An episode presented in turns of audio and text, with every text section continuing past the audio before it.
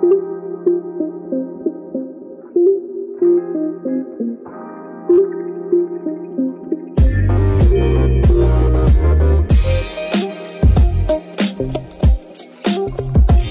家好，我们是 Product Design One One，我是目前任职于曼谷 Agoda 的利亚，我是目前任职于新加坡 Grab 的 Rice。建立这个频道是想跟产品设计领域的你们一起探讨一些设计软实力相关的话题，像是设计文化、项目沟通、流程建立与设计管理相关的话题。欢迎大家和我们一起交流。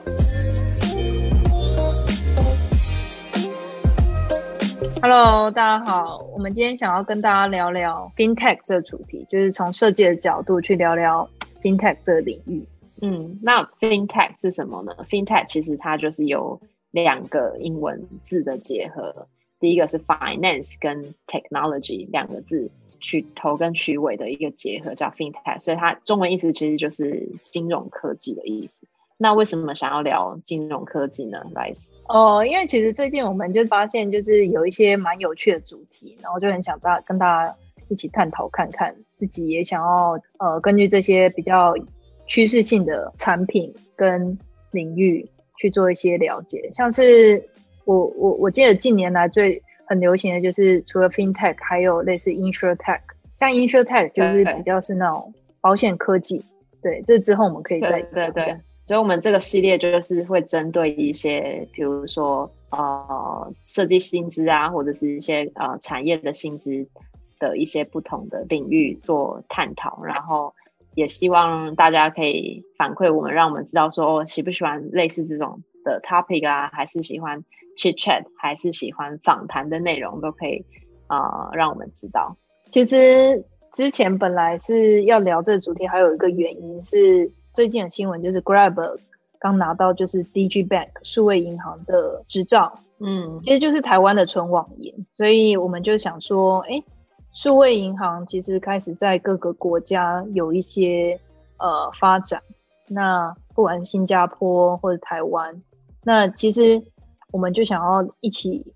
去看看，说一起聊说，哎，在这一个领域，他们最近有什么新的更新啊？然后设计遇到的挑战啊，或是像是利亚，感觉你在做 Agoda，感觉你们也会有一些呃在 payment 这一块的体验。我们我们也有针对 payment，但是我们没有真的 touch 到啊 bank banking 那一块。我们主要的 payment 的呃体验都是如何，比如说去 localize 一些针对不同 market 他们比较 popular 呃比较流行的一些 payment method 去做 optimization。比如说啊印尼，大家都知道可能他们的啊比如说像 Seven Eleven 的 payment 啊，或者是一些 local payment 的 method。比较流行，那我们可能就会针对这些东西做 optimization，或比如说像大家知道中国的，比如说这种 digital payment 的方式很流行，那可不可以大家呃可以优化使用者的体验，然后可以呃做 WeChat payment 或 Alipay 等等的方式这样？我蛮好奇，就是像你在泰国生活，你从台湾搬到泰国，你觉得呃这些数位金融或者那种 payment 的行为的改变？呃，在泰国有什么特别的？对对对，这个这个方面我体悟还蛮深的。就像呃，因为就是像 Rice 刚刚提到嘛，可能 FinTech 这几年来就是兴起嘛，所以泰国啊这方面，我刚当我五年前加呃来刚来到泰国的时候，然后到现在当然有很很大的改变。比如说呃，大家会喜欢到泰国旅游嘛？那大到泰国旅游要做的事情是什么？就是去 f o o court 吃饭。然后你去当去体验哦，当地真的他们的在地的美食是什么？就是要去复扣。所以，但是他们有一个比较特别的体验，就是你去复扣吃饭，你一定要去换他们的复扣的卡，然后你一定要用钱，比如说现金去买他那个卡，然后你再才能够用那个卡去每一个呃 store 去消费，这样子。就他那那些每一个复扣，他是不收现金的，每一个摊贩不收现金。所以就变成是说，你呃作为一个一个客户的话，你变成是你要先去买卡，然后再去买买东西。然后近几年来改变，就是他他们引进一些呃 FinTech 的这些或者 Digital Payment 的这些方式，像这边的 Line Pay 就非常的流行。所以呃，他们就比较会用一些，比如说怎么样子利用这些 digital pay payment 的方式，让整个流流程可以更优化。那比如说像我自己的话，我每次去福扣，我都一定会用 Line Pay，这样的话就不用在那边换，还要换卡，然后或者是你要用呃现金交易啊，然后很多零钱，然后又要拿食物啊等等，就是这种体验。哦，蛮有趣的。因为新加坡也有那个卡的，但大部分还是蛮多现金。现在最近新加坡开始，也不是最近，我记得很久以前是我以前都没有注意，他们有一些数位 payment 的服务，这样，比如说就也是 QR code，然后扫扫扫码。但其实不止 Grab Pay，还有像是 Fab Pay，我不知道你有没有听过，Fab F A V O，哎，S A V E，对，Fab Pay。然后还有呃，M Financial 的那个阿里 Pay 也有，就是你可以在有一些 Hacker Center 的小贩看到，但大部分他们还是呃 prefer 现金。但其除了小摊贩之外，我发现其实其实跟欧美蛮像，这边行为 Credit Card，比如说 Apple Pay，就是那都很方便。然后比如说 Apple Watch，然后你 link 你的卡，然后就可以直接就是点击就有 Pay。对，这边我们这边泰国也是，就是其实很多这些 Apple Pay 啊，或者是 Credit Card，其实都都非常的普遍。比台，当然我不知道台湾现在情况如何啊，但是我当当时我离开台湾的时候，我觉得比那时候还要就是流行很多。我对于台湾的银行 App 很有体验。我我没有很多银行的，但我我听说最近有很多很不错的，然后有有几次回去有看到很多不错，但我本身之前在台湾就只有邮局跟兆丰，结果兆丰的 App 真的是气死，就是你打开你就是一阵 怎么说一阵怒火，它整个 App 都很 很神奇很迷幻，然后整个 login process，然后。到你怎么显示你的你的余额，然后到，然后我我要转账的时候，他说他居然要我到临柜去 enable 转账这个功能，我才能做转账。我不知道是法规问题还是怎么样。对，我我觉得台湾一方面是呃，就这方面是比较落后，我觉得很大部分是因为法规的问题，就法规还没有跟上。然后，当然，这也是反映为什么泰国会这么的，就是普遍，就也就是因为他们法就是没有什么法规。然后，像我们有个东西叫做 Prompt Pay，就是是人对人的之间的这种 transfer 的 payment，就是基本上是一秒，就是你只要在你的 app 上面做任何动作，然后就一秒就会马上转到 Rise 的户头里面。它是转到你的 bank account，对，它是转到你的 bank account，但它也是 somehow 也是。people people to people 啊，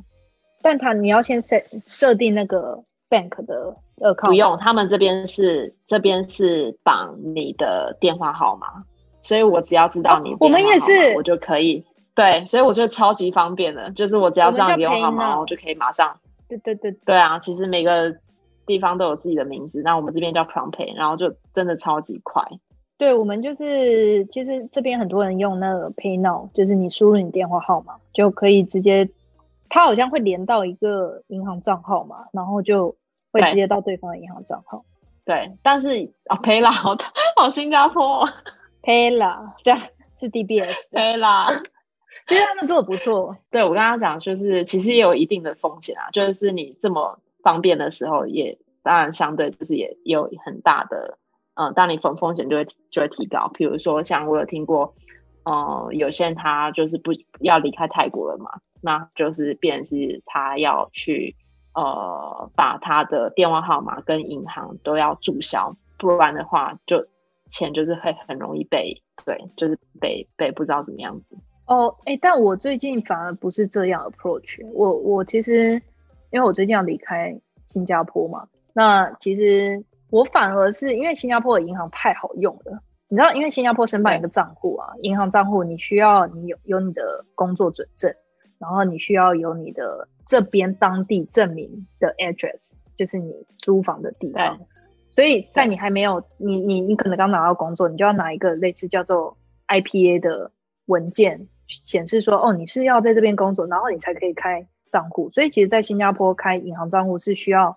比较严格的把关，他有可能会领到你的电话号码。所以我发现，就是离开新加坡的台湾人的 pattern 都是，他有可能会留着他在这边的号码，银行账户也留着，所以就变成说他在海外，比如说我 SIM 卡我还是会留着，然后我还是会缴每个月的电话费，因为你要海外收简讯嘛。我在台湾我还是可以转转账，然后别人也是可以转账给我，我还是可以收 LOTP，因为我因为新加坡就是这种。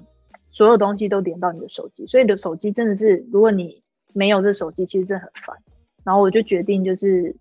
我还是留着，每个月缴二十五块，就是为了要留着电话号码跟 为了省钱，没有是绑定的。对啊，我希望台湾这方面可以马上进步一点吗？对，可以，可以，可以跟上。然后，我们在。做这一集的时候，其实我们有也有呃看一些台湾现在的状况啊等等的，然后知道说，OK，将来银行是跟 My Bank 还有呃乐天银行三大银行网网银，他们即将在明年的时候会陆续开业，所以希望台湾这方面可以慢慢慢慢的跟进。因为而且最近呢，Google 也 Google Pay 有一些更新，因为其实 Google Pay 在新加坡。我不知道在美国，但其实他们之前在新加坡的功能比较呃简单，就是你会有 P to P，然后就是我我我 pay 给你，然后我输入那个数字，然后你就会收到，也是号码。那基本上就这样。那因为 Google Pay 好处是它是系统，因为它有这个 device，所以其实它在做这个东西的门槛其实少很多，我觉得，因为他有这个 device 的一个那个优势。但他们其实有做一些有趣的，之前有做一些有趣的东西，像是他们有呃类似游戏化的方式，就是你他其实 send 很多，他其实在撒钱，就是他每一个 user 不管我传给之前有之前没有门槛，现在有，就是比如说我要传给你，好像不知道五块还是几块还是十块以上，你就会得到 cashback，比如说你会得到零点五块的 cashback，你就是。刷那个刮刮那个卡，然后它就会显示那个 cashback，所以他们就是为了增加就是 user 的那个 volume，然后就有这种 communication，对。communication 的一个方式。但他们其实最近又有一个更新，就是他们之前是他们最近的更新，其实我觉得蛮大的，就是涵盖了比较多 use case，它不止不只是你简单的 P to P，它还有就是。Group 的 Speed Bill 他们本来就有，然后商家付款的方式他们好像做的比较全面。然后我觉得比较有趣的是，他们可以就是呃他们的 Insight 跟他们的呃 Search，它过去的 Payment 的服务这一块，它就有跟他们的 Search 系统结合。比如说他现在我想要找这个月，然后你就在他们输入框输入，它就会把它显示它过去 Transaction 的 Insight 这样子。嗯，就是有就等于是他们的 core 带进来，对，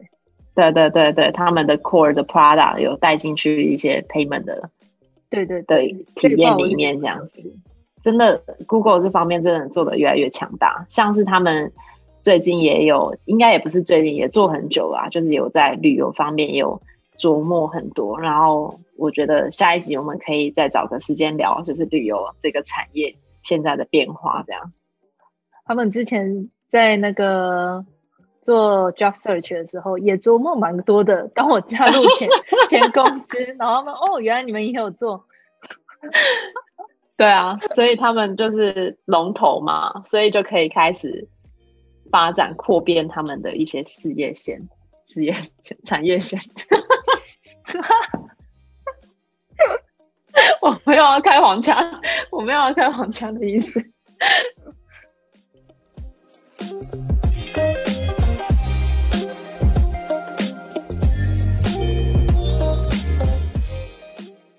那你自己有用过用 Apple Pay 吗？有啊，我的我的那个手表就是连接我的 Apple Pay。最烦的 Face ID 让我最最讨厌就是，尤其现在要戴口罩，然后你进去的时候你要这样哒哒两下，然后接触那个机器嘛，连照着你的脸，然后解锁。但 Apple Pay 连接 Watch 的时候就可以不用搞这些，你就是它这旁边有个那个按钮，然后点两下，然后接触那个 NFC 的那个东西就可以了。嗯 嗯嗯嗯，但他就没有做这么多，嗯，他就没有做这么多 gamification 这些 user engagement 的体验，对不对？我觉得，因为做 fintech 最有趣是，我过了好几个月才了解到说，哦，做 fintech 有趣的点就是，比如说我们其中一个项目是 graphic card，graphic card 是跟 Mastercard 合作的东西，然后那时候你会觉得，哦，就是一个 card，那其实好处是 graphic card 可以让 GrabPay Wallet 这个服务有更广的应用，因为平常这个 GrabPay Wallet 你是储值嘛，像 Line Pay 这样子，但当你有卡，所以任何有 Mastercard 的店家，它都可以用 GrabPay，所以代表说它就不会只是局限在线下的东南亚，它就包含了整个全世界所有 Mastercard 的店家跟线上的所有的店家，对，所以就变成说它会。把这个应用用到很广，它可以输入那个数位的卡号，然后它可以就是直接线上购买，然后嗯，然后你的那些 reward 就是你就会得到额外的 reward points。对，所以所以以以 user 以我作为一个使用者，因为我本身是有有有在用 Grab Pay，但是你如果用，比如说你在上网购物的时候，你用你用 Grab Pay 的。Benefit 是什么 versus 其他 credit card？哦好问题。对啊，但是你会有你会有，我告诉你之前啊，有趣的是他们会有两个 benefit。第一个就是你好有些卡你会有 double ding，就是你会有双重的奖励。也就是说，如果你用假设你用其中一个 City Bank 加值，那你的 City Bank 如果加值两千，它代表说它付给 Grab。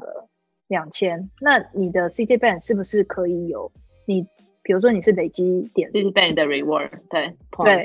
或者是 points，那那边是不是累积了？然后你再在 Grab Pay 上去付款，那你是不是可以得到 Grab Pay 的 reward？那你是不是就是两边你都拿到钱？嗯，但因为这个是在早期，呃，产品还在早期阶段才有的福利，现在主要好像都是那种。Cashback 啊，或是呃 Reward 啊，然后 Reward 你就可以用在你的那个 Transportation 嘛，然后你就可以用在付订叫叫那个叫叫食物这样子。对，GrabPay Card 就增加了这个应用，它不是只是用 Grab 去叫服务，它就可以，比如说我现在在买生鲜，我就会用 GrabPay Card 直接，因为新加坡可以 Tap and Pay，就直接呃 Tap and Pay，然后就。可以直接加值 reward，所以我的 reward 就有很多，所以我每次就用这个额外的 reward 去抵消我的那个 delivery fee，嗯，那个食物外送的那 delivery fee，就类似这种循环啦。对对对。然后因为这也可以用在就是任何的 tap 实体卡，因为它有分两个，一个是实体卡跟数位卡，所以数位卡呢，你就是在线上消费，但是实体卡你就是任何地方嘛，对不对？对。那这时候大家就会说啊，那如果我只有数位卡怎么办？比如说，因为很多人就会觉得，我想要加到我的 Samsung Pay，或者我想要加到我的 Google Pay 的那个 Wallet，或者 Apple Pay，然后这就是有 有趣的点，就是金融他们过他们的背后的运转模式，就是这也要你这个公司有跟这个地方有 partner。比如说，我们只有跟 Samsung 有 partner，所以就只能加到 Samsung Pay。但如果你要，然后大家就会 complain，比如说。哎，高层就会说，为什么我不能加到 Apple Pay？然后这时候作为一个第三人就要说，或是 Prada，他们就要说，哦，因为我们应该要评估一下，如果我们真的付 Apple 这么多钱之后，那我们得到的回馈或是 User Volume 会，我们要去估计那个 User 的 Volume 会在几个月内增加，然后它是持续稳定增加，要证明这对，要证明这一点，那我们才值得去投资这样的一个合作嘛。然后就是要去评估，哎，东南亚这所有我们 available 的国家，那呃哪一个国家用 Android 的比较多，哪一个用 Apple 的比较多？他们用 Apple Wallet 或是用 Google Wallet 的比例，大部分在是在什么样的呃场景，或是怎么样的一个 feature？那到底值不值得说真的把它加进去？因为加进去不一定 user 就真的会用 Grab Pay 啊，他有可能会有十张卡或者二十张，那。这就会探讨到就是 upsell 的问题，比如说，哎，你跟这个公司已经有 partner，他要怎么 upsell 你这个东西？比如说，呃，假设我们就算 top up，我们就会鼓励 user 用，比如说比较便宜的 top up 的方式，因为他跟我们 partner 有 partner，然后他就不用，我们不用额外付费，那我们不用额外付费，那 user 也不用额外付费，那我们就会建议他用这个费用，就是这个方方式。嗯，对啊，这我觉得这就牵扯到一些。呃，公司的策略、经营策略、营运策略，然后他们跟哪些公司有签合约啊？就这些可能不是设计可以掌握这么多。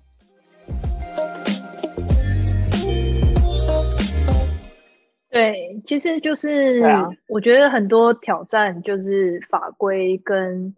限制，然后你的一些 business 的话语权蛮高的，因为其实。Financial Financial Group 这个就是它背后很多 business 那边的人，他其实是呃，因为就是银行嘛，所以就是金融，那其实就是数字，所以除了法规之外，他们的话语权也很大。就是你就是不能只是说你要讲体验，还要讲说嗯的 impact 有多大，你要怎么去让别人知道说，就像刚刚那简单的 graphic card 为什么不能这样，为什么只能这样？那你就要去解释，你还要证明，但你要怎么证明？可能就要跟产品 合作，说啊，那 那个分析啊，或者是呃，marketing 那边有什么 market research 的 data 可以去证明我们真的需要这个，还是说我们因为我们有 roll out 那个 NFC，我们自己做的 NFC 给 Android device，所以 NFC 的 roll out 就可以帮我们去验证说 user 用 NFC 的比率有多高，那我们到底需不需要？去真的去 partner 这些比较大的品牌，那如果其实 NFC 也没有很多的，就是 user 也没有很 engage，但也有可能有很多原因啊，比如说它不是很稳定，因为是 third party，然后可能是因为因为 NFC 它有说，哎，你要设 Grab Pay 为主要的一个 NFC 的 option，那 user 可能会不满意，反正有很多细节，那这个就这个这个东西就可以帮助我们去证明说，到底需不需要跟比较大的厂商去合作。嗯，对对，就是怎么样子去跟其他的不同的呃 department 合作，然后去挖一些 insight 或 data 去 back up 你的一些 design decision，对不对？对啊，这方面也是蛮有趣的，因为我觉得呃，这也是 fintech 它复杂的地方，但是同时也是它有趣的地方。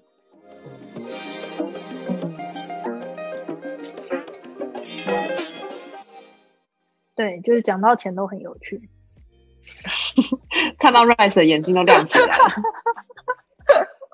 哎，我我真的觉得很有趣，因为因为其实你之前都会以为说，哦，哎，你你会看说银行它其实呃他们会有一些费率，或是那种呃什么 percentage，然后或者你的 interest rate 嘛，其实说真的，他们其实真的赚很多。嗯，因为其实现在近年来有很多新的 fintech，像是 Revolut 或是 N Twenty Six，或是呃，在美国有一家叫 Cash App，它是 Square 下面的一个，嗯，也是 digital payment 吗？对对对，使用者可以存放他的钱，或是投资股票或比特币的 App 这样子。嗯，然后是一个很简单，那其实你就会发现说，这些 fintech 它为什么在做这些交易手续费或是它跟传统是有落差的，它同时间也少了一些实体的 实体的开销吧。就比如说像传统的银行，它就是要哦要设一些 counter 啊、ATM 机器，它有一些硬体啊或者是人员啊的一些呃花费。但是 digital payment 它就可以就是每把这些花费花在其他的地方。所以其实我我觉得在做 fintech 也有很多挑战。就是像是说，呃，也在做最大的感想，就是比如说，就不是说你怎么显示，因为之前是做 transportation，你就会觉得哦，end to end 的 journey，然后应该是怎么样的无缝啊，什么什么之类的。但是 fintech 它不是一个线性化的旅程，它有可能是 user 他在线上付款，然后他突然他。这个今天早上起床，他收到了他这个周的就是 payment 的 insight，或是他上礼拜的所有，呃，他谁花了什么，他小孩用了他副卡花了什么，然后或是他突然哎需要拿到了一个他他需要到一个店家，他去配，所以他的 journey 是很断点，他的场景也是呃比较不是这样子线性的旅程，它是比较呃各种层面去切入，线上线下，然后长时间轴不一样，然后你收到的那个呃比较 dynamic 的内容也不一样，这样子，但同时你要给使用者一个。很安全，然后 privacy 的感觉。对，为什么你要给他 trust？然后你要给你要 transparency，所以有很多 key point，比如说 transparency、security，然后你要怎么个人化？根据你过去的 transaction，然后过去的 payment behavior，不管在哪里，你要怎么让 user 觉得哦，他很个人化？但你要让他觉得我不是在偷你资料，或是我我其实是为了帮你，我要你知道这很吊诡，就是我给你，比如说我们在 design 那个。Personal financial management 的那个 chart 的时候，你知道从 business 的观点，他们就会提出说，我们告诉他这样，他就会会不会就是花了比较少，然后 类似这种，你懂吗？就是他们会觉得，我懂，我懂。我们我们应该要 nudge 他们去呃做一些事情，花钱，对他们有一些平衡，然后你就要告诉他们说，哦，其实我们给他这个不是会让他们很，比如说他可能他们就是观点是说。哎，那他就会发现他只花了两百块在 Grab，他每个月花两百块在 Grab，那我下个月就要少花一点。就有人提出这一个东西，所以就觉得，嗯，OK，这也是蛮有趣的一个 point 啊，这样子。所以个人化，但是你又不能觉得，哎，太太 over，然后也要平衡。而且你不能让让让人家让使用者觉得说，哦，你你你无时无刻都在监控我花到底花了什么钱。然后都在监控我的钱包在干嘛？就我好像没有隐私了。对。然后很多东西你都会遇到 compliance 的问题。然后比如说新加坡，新加我不知道泰国有什么，就是在泰新加坡有 Sim Pass，就是你可以输入那个 Sim Pass，然后就会 get 你所有的个人资料，然后就连接。那这是法规嘛？就你一定要连接 Sim Pass，你才可以用这些呃 payment 的服务。这样子，对，所以我不知道泰国有没有这方面不太知道哎，因为我个人接触这方面没有很 fintech 没有很多，不晓得。嗯，对啊，反正就我们有这种不同阶段的，呃，就类似 compliance 的 issue，有 user 有没有就是 link 它的 sim pass，或者在不同国家它可能会有不同的 compliance，那要怎么让 user 一步一步的 onboard 到下一个阶段？所以他才可以开启更多功能，因为你之前不是有问我说，哎，为什么我没有这个？或是为什么？因为有些人又问我说，哎，为什么我没有 Pay Later？我想说，呃，这个我要去跟 Pay Later Team check check 一下。对我之前问 Rise，就是我因为我有在用 Grab 嘛，我是 Grab 的重度使用者，然后我就问他说，为什么我没有 Grab Wallet？然后原来是因为我们这边 Grab 没有跟我们哦，Grab 跟这边当地的银行合作，然后是只有开放给泰国本地的人，就是 Expat 是不能够用呃 Grab Wallet，就它没有开放给给外国人使用。对，然后我觉得这也是法规的问题，就是像我们是外国人的话，是不能够去银行贷款啊，就是只。这些这些法规的问题，我觉得应该是有关系的。对啊，好，那今天就差不多啦。希望大家都有一些收获，然后最后也希望台湾在 FinTech 方面可以更有发展。拜拜。